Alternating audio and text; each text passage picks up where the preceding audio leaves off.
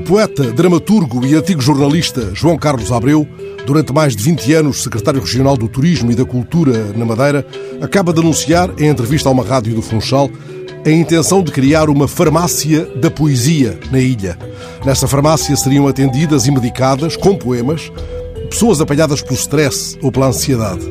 João Carlos Abreu é um fazedor, um homem de vistas largas, teve um papel importante na reabilitação da Zona Velha do Funchal e o seu nome é indissociável da criação do Centro de Estudos da História do Atlântico, bem como da realização do Festival do Atlântico ou até do Carnaval do Funchal, cuja grandiosidade não desprezou nunca a tradicional festa dos compadres de Santana ou o velho cortejo trapalhão na Rua da Carreira.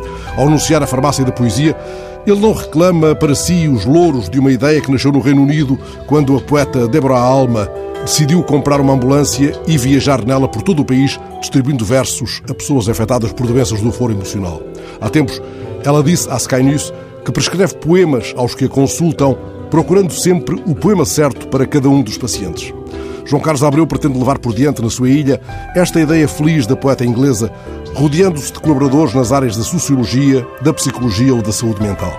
Quando encontrar o local apropriado, dará largas ao desejo de incutir nos pacientes, através de poemas, o interesse pela vida e pelas pequenas coisas que tornam mais luminosos os nossos dias. Um gesto de tal audácia pede pacientes de igual afoiteza poética, alguém que, convidado a sentar-se e a explicar o que sente, possa responder, por exemplo, com aqueles versos de O Mundo Clamoroso de Manuel Rezende, o engenheiro que preferiu erguer sólidas construções poéticas em grego moderno, isso nos foi há dias. Também o que é eterno morre um dia. Eu tuço e sinto a dor que a tosse traz. O doutor quer por força a ecografia, mas eu não estou para tantas precisões. Eu rio à morte com um riso largo. Morrer é tão banal, tão tem que ser, disto ou daquilo que me importa a mim, mas, oh horror, com fotos não, nem documentos. A tanta exatidão mata o mistério o pH, o índice 40, não quer as pulsações, os eritrócitos, o temoroso Alzheimer ou o cancro, nem sequer o tão raro do coração. Ver o pulmão, o peito aberto, o coração a palpitar a cores no computador.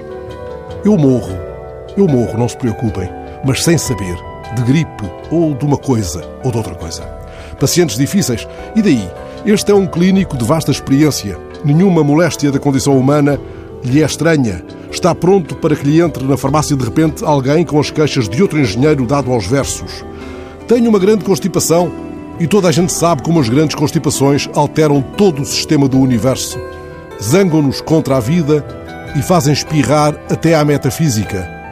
Imagino o doutor Abreu a interromper o paciente, antecipando ele próprio o verso final deste poema de Alfred Campos. Do que você precisa, meu caro, é de verdade e aspirina.